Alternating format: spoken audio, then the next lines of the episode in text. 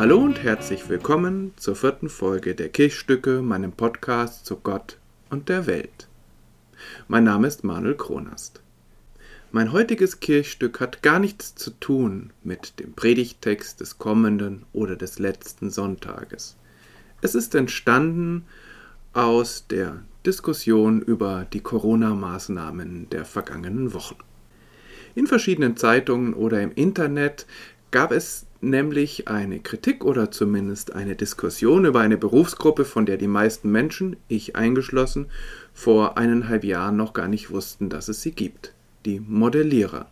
Das hat weder etwas mit Modelleisenbahn noch mit Modellflug zu tun, sondern das sind Wissenschaftlerinnen und Wissenschaftler, die Prognosen oder Szenarien entwickeln, wie sich bestimmte Entwicklungen in der Zukunft verhalten könnten.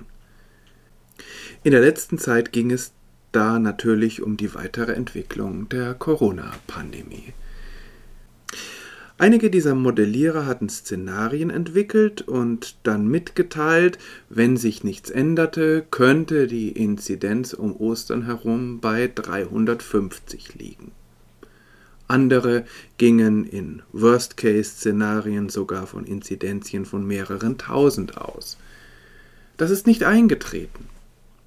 Die Inzidenz lag um Ostern herum nicht um 350, sie lag Mitte April auf dem Höhepunkt, dem bisherigen Höhepunkt der dritten Welle, sogar nur bei knapp 170, also nur halb so hoch wie in diesen Szenarien enthalten. Aber anstatt sich darüber zu freuen, dass die Inzidenz nicht so hoch war und die dritte Welle nicht so grässlich drastisch ausfiel, wie das vermutet und befürchtet worden war, gab es in den Medien, aber auch in Diskussionen Schläge für die Modelliererinnen und Modellierer. Wie konnten sie nur? Wie konnten sie nur so daneben liegen? Und was steckte dahinter? Gab es vielleicht sogar finstere Absichten? Wollten sie der Bevölkerung Angst machen, vielleicht um sie empfänglicher zu machen für die Maßnahmen der Bundesregierung? Solche Fragen wurden gestellt und nicht nur an Stammtischen oder in obskuren Internetforen oder auf Telegram, sondern in Zeitungen wie der Neuen Züricher Zeitung. Ich habe mich bei diesen ganzen Diskussionen daran erinnert und deshalb komme ich jetzt zum Kirchstück an eine uralte Geschichte, die erst einmal mit etwas ganz anderem zu tun hat, aber die man auch lesen könnte als eine der ersten Modellierungen der Weltgeschichte. Und zwar an die Geschichte des Propheten Jona. Für alle, die diese Geschichte nicht kennen oder sie vielleicht nicht ganz kennen, ähm, eine kurze Zusammenfassung.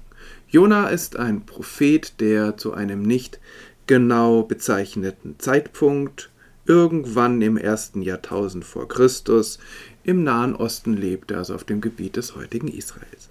Dieser Prophet erhielt nun von Gott den Auftrag, er solle nach Ninive gehen und dort den Einwohnerinnen und Einwohnern ihre ihr gotteslästerliches Verhalten vorwerfen und ihnen ankündigen, wenn sie so weitermachen, dann wird Gott sie vernichten. Ninive das war die Hauptstadt des assyrischen Weltreiches, lag dort, wo heute die Stadt Mossul im Irak liegt. Es war also eine ganz schöne Reise und es wird nicht gesagt, warum gerade dieser Prophet aus einem doch relativ obskuren Land im Nahen Osten dorthin gehen sollte und Unheil ansagen sollte. Jona aber will nicht. Er flieht also und zwar genau in die entgegengesetzte Richtung. Er möchte mit dem Schiff nach Spanien fahren, was damals als das äußerste Ende der Welt galt. Er ist auf dem Schiff, Gott schickt einen Sturm, es kommt heraus, dass letztlich Jona daran schuld ist an der misslichen Lage der Schiffsbesatzung und als es gar nicht anders geht, als das Schiff tatsächlich zu sinken droht, bittet Jona die Seeleute, ihn doch über Bord zu werfen, denn er sei ja schuld. Das tun sie auch, zögerlich, aber sie tun es. Jona wird über Bord geworfen, ein riesiger Fisch kommt, verschluckt ihn und Jona bleibt dann im Magen dieses Fisches drei Tage unverdaut und er hat dort Zeit und Muße, um über sein Verhalten nachzudenken und um es zu bereuen. Nach drei Tagen ist es soweit. Die Reue des Jona ist vollendet. Er ist bereit, nach Ninive zu gehen und Gottes Auftrag auszuführen. Der Fisch spuckt ihn aus. Jona krabbelt ans Land und macht sich auf nach Ninive. Dort in dieser riesigen Stadt, 120.000 Personen leben dort, so zumindest die Bibel, beginnt er Unheil zu verkünden. Noch 40 Tage, dann wird Ninive zerstört. Er wird noch einiges andere gesagt haben, aber Fakt ist, diese Botschaft hat einen überraschenden Erfolg. Die Menschen ändern ihr Verhalten. Sie fasten, sie tun Buße, aber wichtiger noch, sie gehen ganz neu miteinander um. Sie hören damit auf, einander zu betrügen, einander zu übervorteilen. Sie gehen so miteinander um, wie Gott es will, oder auch, wie es nach allgemeinen ethischen Maßstäben eben angemessen ist. Und dann passiert etwas, womit Jona offensichtlich nicht gerechnet hätte. Gott verzeiht den Menschen dort. Er verzichtet auf die Vernichtung dieser Stadt. 120.000 Menschen müssen nicht sterben. Also man könnte sagen, die Modellierung des Jona, wenn ihr so weitermacht, gibt es in 40 Tagen 120.000 Tote, sie tritt nicht ein. Aber was macht dieser Prophet? Anstatt sich darüber zu freuen, dass die Stadt nicht vernichtet wurde, dass die Menschen überlebt haben, ist er erst einmal sauer. So heißt es im vierten Kapitel des Jona-Buches. Jona ärgerte sich sehr darüber. Der Zorn packte ihn. Er betete zum Herrn und sagte, Ach Herr, genau das habe ich mir schon gedacht, als ich noch zu Hause war. Deshalb wollte ich auch nach Tarschisch fliehen. Ich wusste ja, du bist reich an Gnade und Barmherzigkeit, unendlich geduldig und voller Güte, du bist ein Gott, dem das Unheil leid tut. Jetzt ist es genug, Herr, lass mich sterben, denn ich will lieber tot sein, als weiterleben.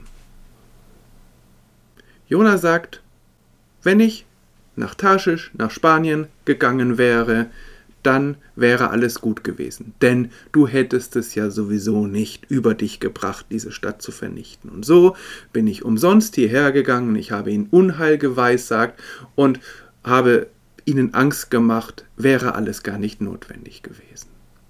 Dieses Virus ist nicht schlimmer als eine Grippe. Wenn wir gar nichts tun, wird sich alles von selbst regeln.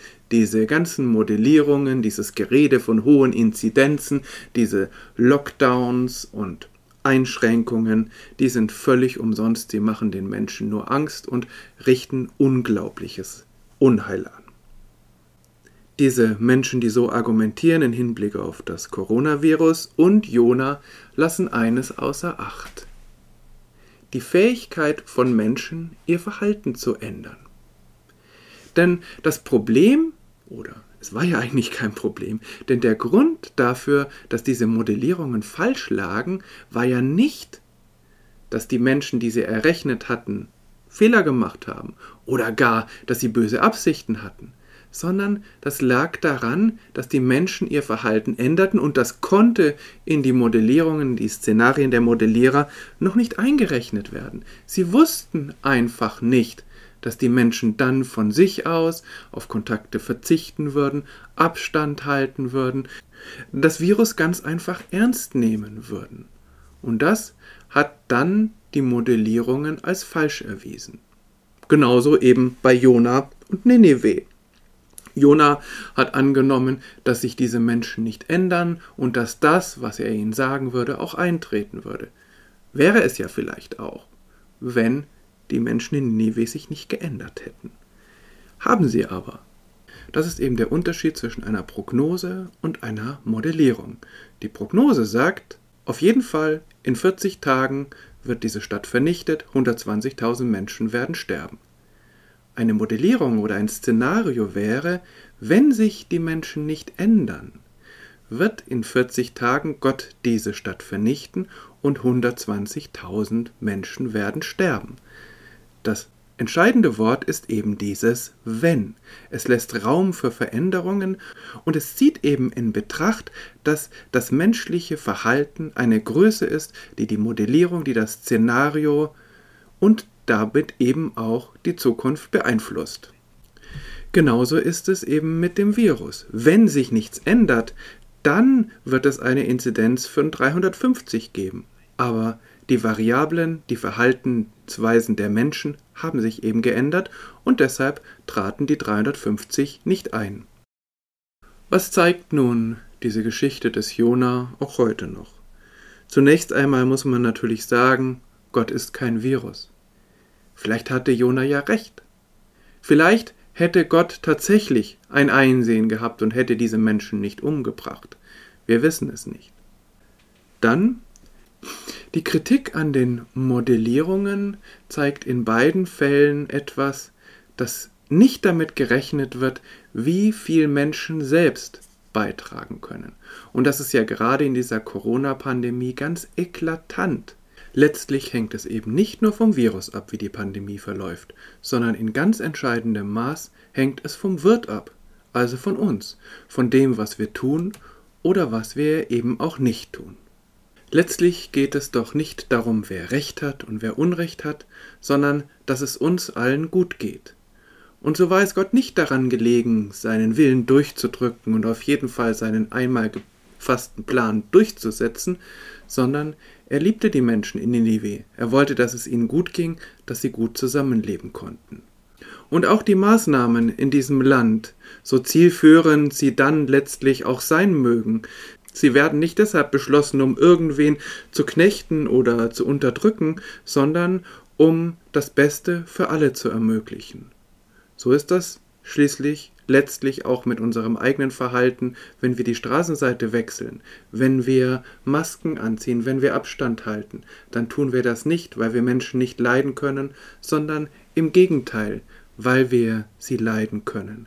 Und dann ist es doch gut, wenn Vermutungen, Szenarien, Modelle nicht so schlimm eintreffen, wie sie einmal für möglich gehalten wurden, sondern wenn es glimpflicher abläuft, als wir das befürchtet hatten.